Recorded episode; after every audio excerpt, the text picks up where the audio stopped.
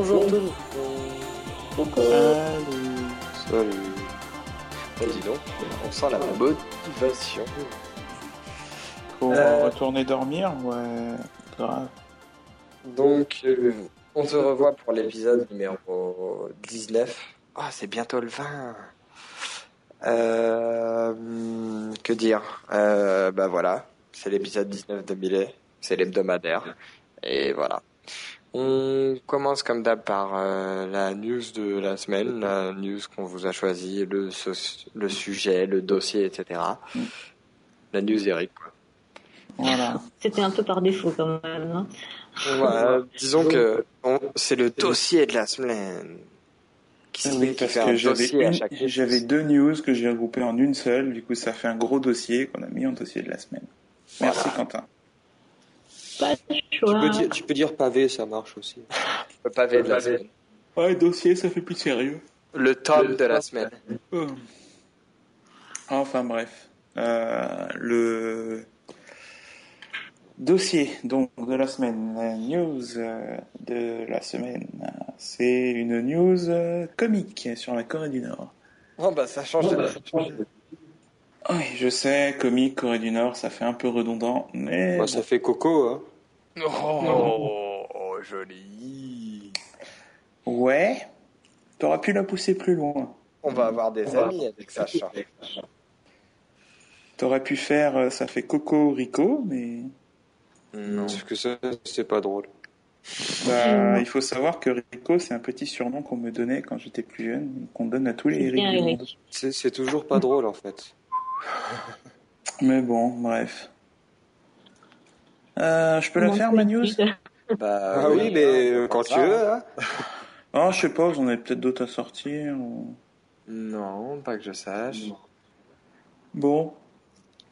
Bon, on va faire ma news alors. Euh, ma news. Après, on donc, se j'avais demande dit- pourquoi personne nous écoute.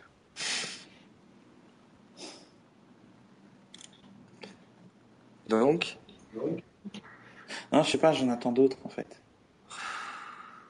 Donc, ma news sur la Corée du Nord. La Corée du Nord qui avait lancé en 2009 un projet sur trois ans, donc euh, qui devait se finir en 2012. Euh, un projet visant à faire de la Corée du Nord une nation puissante et prospère. C'est marrant, je vois une corrélation entre 2012, Corée du Nord et Nation puissante. Ouais. Euh, bref, ce projet, ça passait notamment par la construction d'habitations dans Pyongyang, 100 000 habitations, 100 000 appartements. Euh, malheureusement, euh, à l'heure actuelle, il n'y a que 9 immeubles de construits, soit à peu près 500 appartes, ce qui fait euh, pour les matheux 0,5% de ce qui était prévu à la base. c'est raisonnable. Le projet, l'échéance du projet, c'est dans 10 mois. Non, mais ils ont l'intention de faire comme les Sud-Coréens, tout au dernier moment. oui. Bah, bonne chance, on les encourage. Allez, la Corée du Nord, voilà, amusez-vous. Euh, en fait, euh, le projet, de toute façon, ça devrait se faire, puisque vu, que- vu le manque de moyens qu'ils ont sur place et le manque d'investissements étrangers qui sont, euh, disons, euh, un tout petit peu indispensables, Tu veux dire que les étrangers veulent pas dépenser de l'argent en Corée du Nord? Bah fou, ouais. ça. Et pourtant, il faut, si, il aurait fallu, euh, si, ils auraient, il aurait fallu que les, des étrangers investissent pour construire ces 100 000 euh, habitations. Euh, donc bref, vu le manque de moyens et d'investissement, le projet a été drastiquement vu à la baisse. Oui.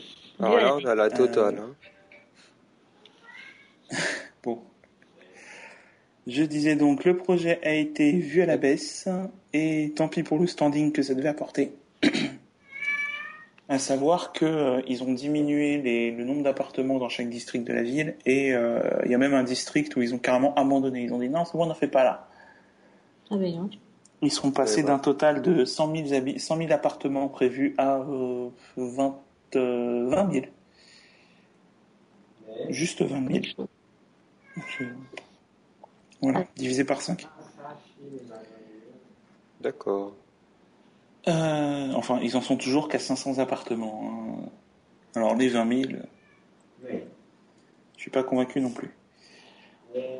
Euh, le responsable du projet, c'est Jang Song-taek, le l'oncle de Kim Jong-un, donc a priori le frère de Kim Jong-il, Ouais, c'est une grande famille, tous ces gens-là. Ouais. Quand ça commence Kim Jong.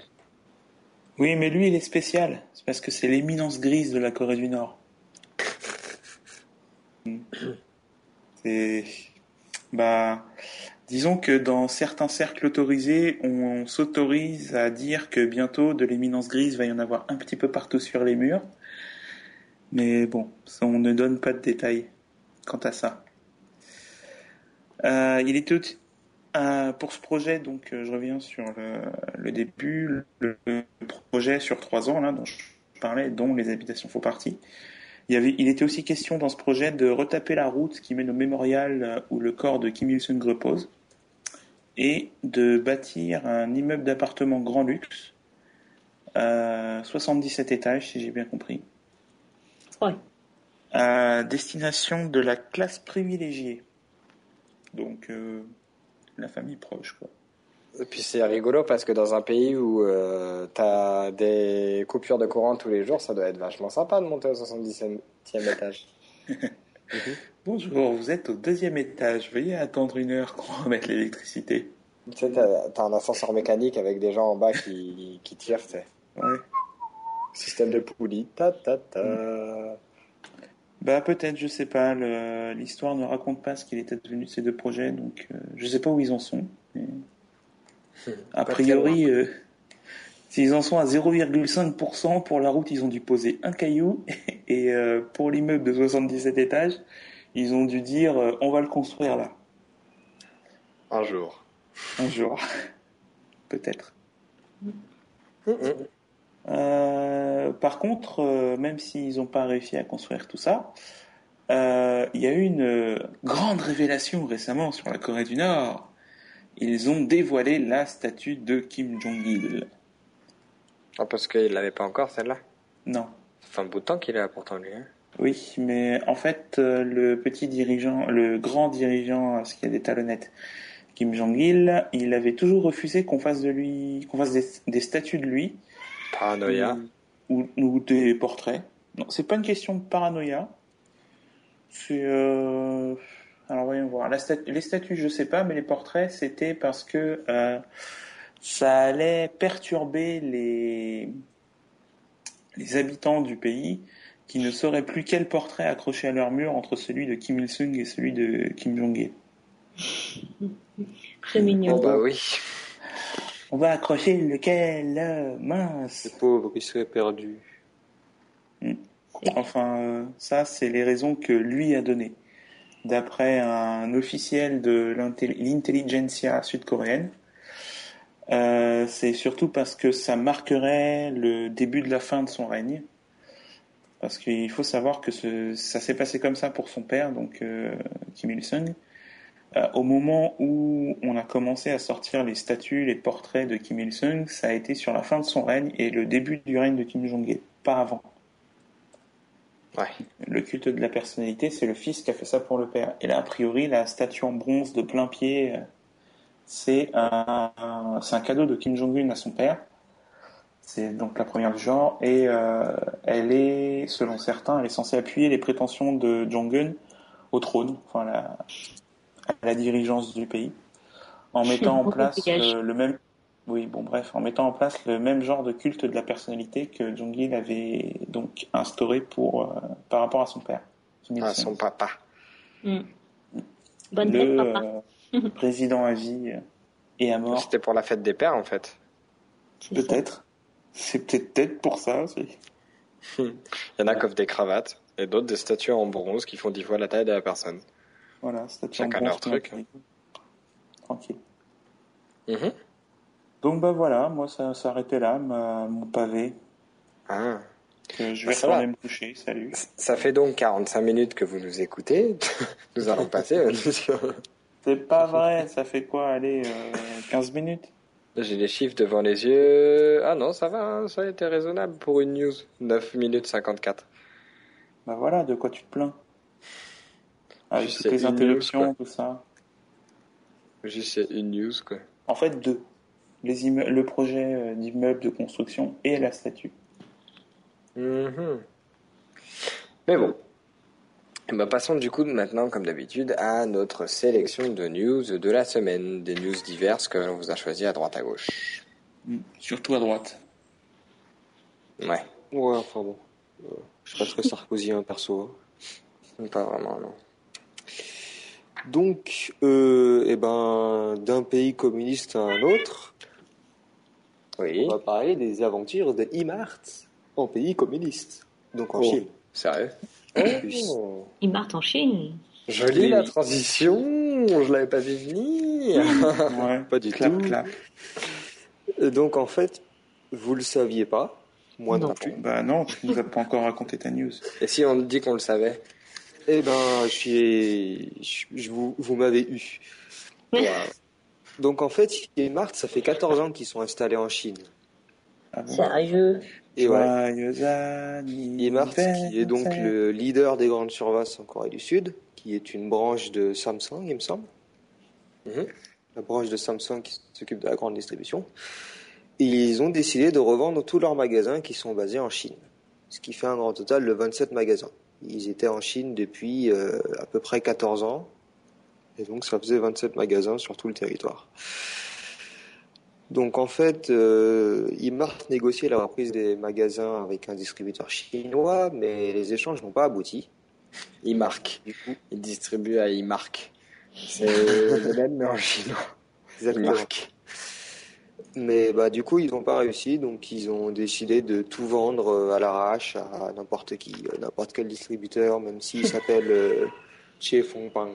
Mais tais-toi le chat. Les soldes. Et euh, en fait, s'ils ont décidé de vendre, c'est parce que depuis le, change- le lancement de la chaîne coréenne en Chine, Imart euh, évolue à perte. En gros, euh, le prix de coût d'entretien des magasins, de, de transfert des marchandises et tout ça, ça leur coûtait plus cher que l'argent qu'ils gagnaient en vendant les trucs. Genre, ils évoluaient à perte? Laisse-moi expliquer Donc. pour les gens qui n'ont pas un QI aussi élevé que le tien. Et du coup, bah, ils ont tout vendu et, et, et ils sont plus en Chine. Voilà, c'est fini. Pas mal. Déjà. Bon, vous C'est pouvez nous retrouver la semaine prochaine. côté-. D'un autre côté, je pense que bah, ils en ont pas vraiment besoin, techniquement. Être posé en Chine, c'est pas ce qu'il y a de plus important au monde, à mon avis. Ça marche bien non, ici déjà, quoi. Ouais. Et surtout si ça marche pas en Chine, quoi. Ouais, mais ouais. il y a meilleur Ça- partenaire, on va dire.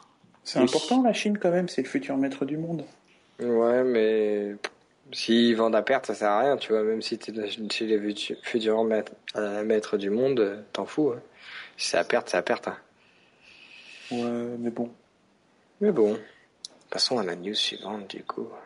Bah, parlons de Chine encore. Attention, vous écoutez le podcast Mireille, podcast coréen et non chinois, mais aujourd'hui, Podcast Sur, sur la Corée du Sud. En fait, c'est Miley. Voilà. on pourrait mettre béton. Mais donc, continuons sur la Chine. En fait, euh, pas vraiment, vraiment, mais en gros, en fait, en Corée du Sud, là, à Séoul, vous avez une radio qui s'appelle Free North Korea. Elle est aux States en fait, je pense. Elle est basée aux States, je crois. Enfin, il y en a, y a, Hmm, mais en dehors de la Corée du Nord en fait. oui, en dehors, en dehors. Oui, mais ils ont une, euh, comment on appelle ça? Ils ont un truc.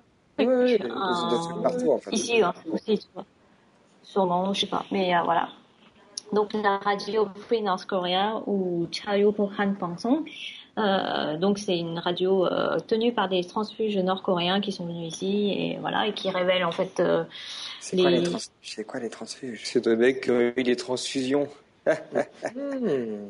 non les transfuges ce sont des euh, bah, des gens de Corée du Nord en fait qui sont venus euh, se réfugier en Corée du Sud. Mhm. Et donc, à travers cette radio, ils nous révèlent plein de choses. Par exemple, là, ils viennent de révéler comme quoi il y a des officiers de la Corée du Nord qui frappent en fait des femmes nord-coréennes qui reviennent enceintes de la Chine en fait. Hi. Ouais. Et en fait, euh, ce qu'ils font, c'est que ces hommes, eh ben, ils font en sorte que ces femmes perdent leur bébé. Euh, donc, en frappant euh, où il y a le bébé à l'estomac ou euh, directement les forçant à avorter en fait. Et du coup, euh, si, dans le, si le bébé il naissait, s'il survivait à tout ça, en fait, s'il naissait, eh ben, les officiers nord-coréens tuaient le bébé devant leur mère. Mhm. Donc, euh, ils tuent le bébé devant leur maman. Et euh, pourquoi ils font ça En fait, parce que euh, bah, malgré l'amitié qu'il y a entre Kim Jong-il et la Chine, Kim Jong-il, en fait, il ne veut pas de bébé mixte, donc pas de sang chinois dans la descendance nord-coréenne, en gros. Il veut pas de bébé impur. Voilà, Ah il veut ouais, que du donc en plus, il est raciste. Bah, Voilà. C'est pas nouveau. hein. Grave. Mais après, tu vas nous dire qu'il est méchant en plus. hein. Euh. Puis il est communiste en plus, oh là là. Il est communiste. Ça, on le savait pas, dis donc. Mais bon, en gros, voilà, ça, ça, c'est un crime en plus dans la liste des crimes contre l'humanité euh, de Kim Jong-il, quoi. Oh, On vous Kim apprend, Jong-il, quel grand méchant. on vous apprend beaucoup de choses, donc. hein. Eh ben, moi, je vais enchaîner pour la suite euh, sur la Corée du Nord encore, parce que cette semaine, on dirait que c'est un épisode exprès spécial Corée du Nord Et Chine. et Chine. Mais en fait, j'ai voulu faire un jeu de mots avec le titre, genre euh, Winter is coming ou je sais pas quoi, mais j'ai pas trouvé de citation avec le Nord. Donc bon. Mais Oh, comment Quentin il est devenu fan de Game of Thrones, il fait même des, des trucs qui sont en rapport avec ça. non, c'était juste que ça avait un rapport, c'est tout.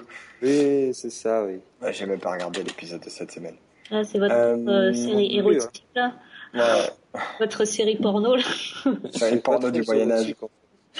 C'est porno du Moyen Âge. Enfin, quand tu compares avec Spartacus, euh, c'est un peu soft. Mais bon. Euh, donc, comme je marque, il semblerait que le Nord se prépare à une, ouvrez les gros guillemets, réunification totale de la péninsule. Tant, tant, tant. Avec le petit mot prochainement, comme pour les gros films d'action. Euh, en fait, il y a un haut dignitaire nord-coréen euh, qui a été croisé durant l'anniversaire des 47 ans de je sais plus quoi en rapport avec Pyongyang. Enfin bon, en gros, c'est un, anniversaire de la Corée du Nord encore. Euh, il a été croisé là-bas, il a été interviewé par les journalistes et les journalistes de la Corée du Nord évidemment. Hein.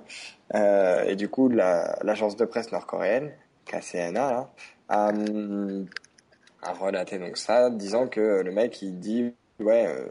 On se prépare à une euh, réunification totale et en fait on lancera une offensive nationale pour mettre un terme aux confrontations de la Corée du Sud. Tant, tant, tant. Oh Donc en gros, ils veulent raser la Corée du Sud et mettre la Corée du Nord à la place pour réunifier. Euh, pendant ce Il y a la temps-là, notion de réunification, quand même. Hein. Mm, mm.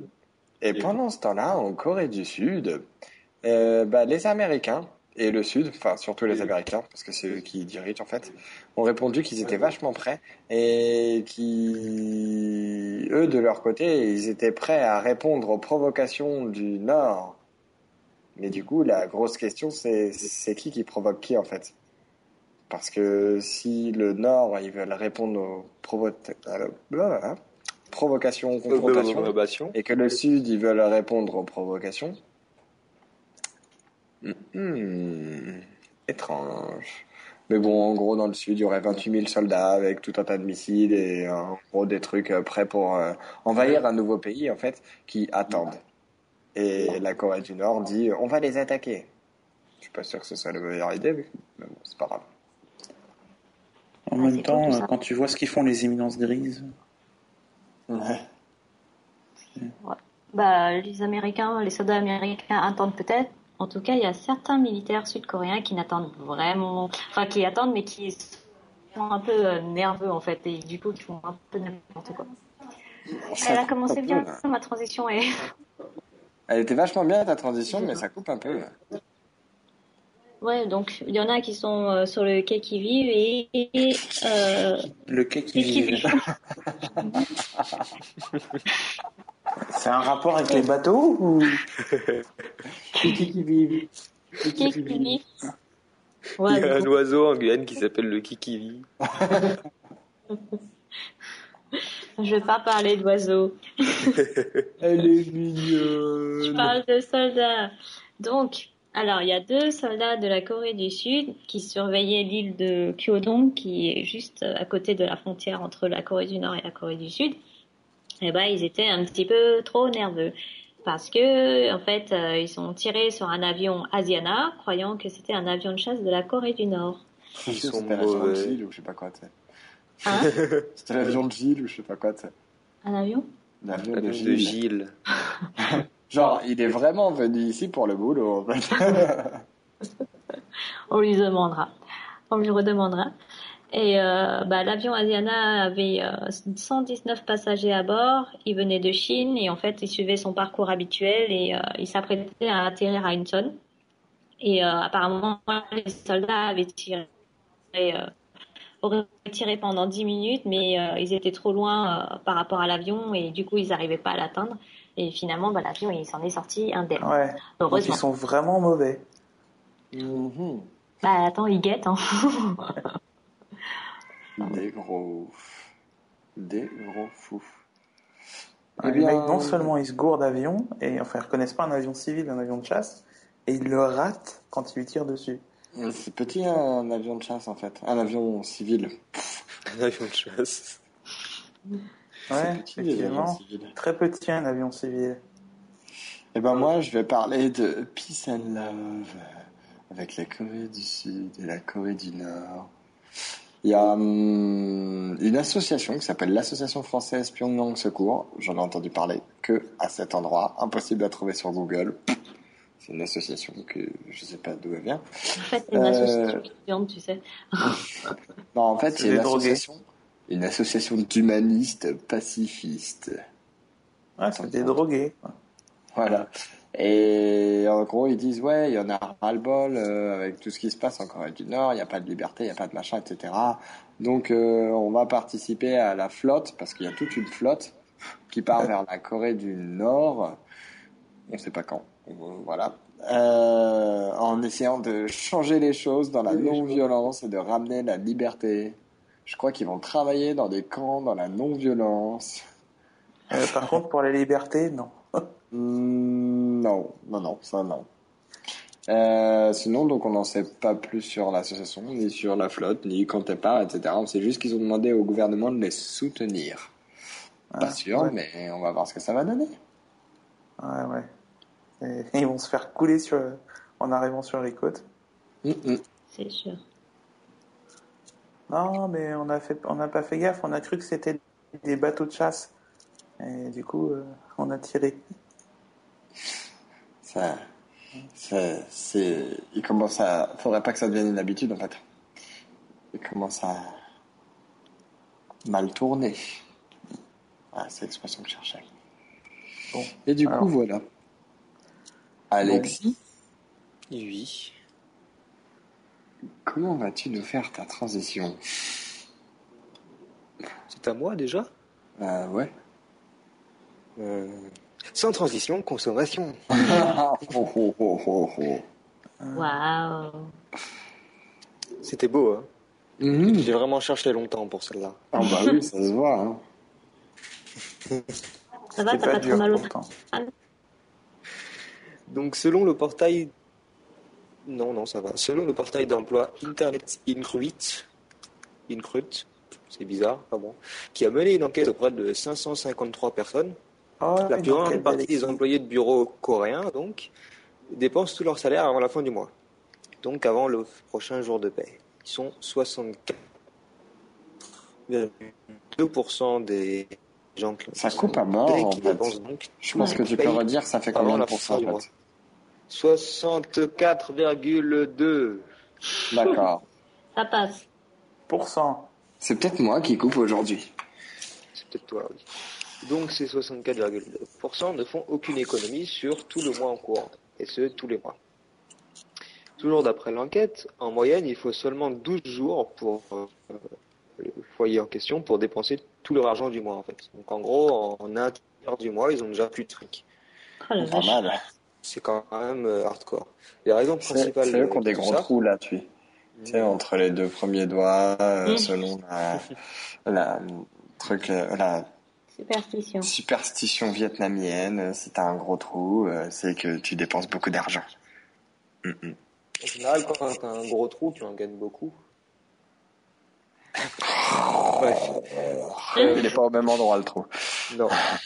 Donc, Ouais, donc large. les raisons principales du phénomène, c'est en premier lieu le manque de, de rémunération, donc CR trop bas, 27%, des dettes à rembourser, 26%, qui sont dues à ce dont je vais parler après, et encore et toujours l'inflation, 16%.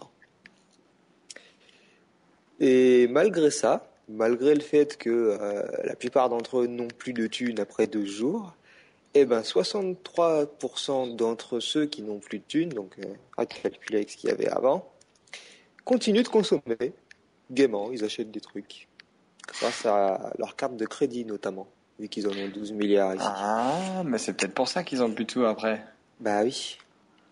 C'est fou ça. Et Ils c'est pour ça qu'ils ont en des dettes après. Parce que comme ils ont plus de thunes et qu'ils continuent à consommer avec la carte de crédit, eh ben ça continue à... En fait, ils ont jamais de thunes, ils ont toujours des dettes et à chaque fois qu'ils ont une paye, c'est pour payer les dettes du mois dernier et trucs du style, quoi. Ça C'est un peu malsain, je trouve, comme système.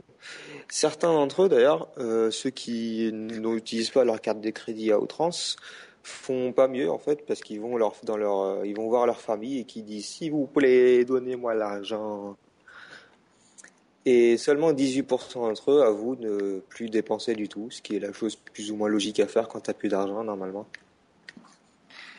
Ouais. mais bon ça fonctionne pas très bien comme ça ici Oh, tu me diras, en France, ça marche aussi pas mal comme ça. hein. Bah, en France Mais il y a moins de cartes, peu moins de frénétiques. Et les moins, gens sont moins frénétiques, oui. ici les gens ils sont vraiment frénétiques avec leur carte de crédit C'est clair. Eh bien, du coup, comme on parle de sujets sérieux comme la consommation, parlons maintenant de travail, tout autant, économie.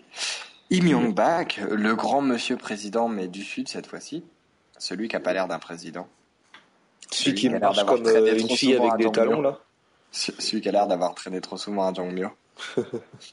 Euh, donc, Lee Myung-bak, le président de Corée du Sud, et ses conseillers, des conseillers très très très diplômés visiblement, tentent de relever la croissance économique coréenne parce que pour eux, les gens, même s'ils travaillent beaucoup, ils font pas assez de travail pendant le temps où ils travaillent.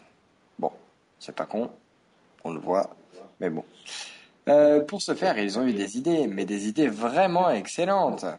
Première idée, on va faire commencer les gens à 8 heures au lieu de 9 heures. Comme ça, ils pourront rentrer chez eux à 17 heures au lieu de 18 heures. Réponse des gens. Mais t'en connais beaucoup des Coréens qui rentrent chez eux à 18 heures après avoir fini le boulot? Ah non, c'est vrai, on va trouver des autres idées.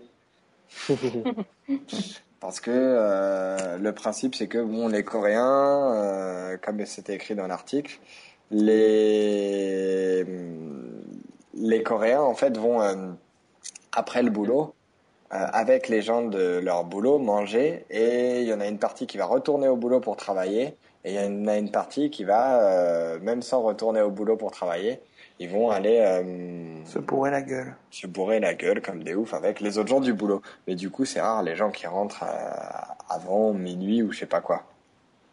Et du coup, euh, ils ont dit ouais, c'est peut-être une mauvaise idée. En fait, on va faire autre chose. Du coup, bon ben, j'ai une idée, j'en ai une autre. C'est sur un autre truc de l'économie, mais ça peut marcher.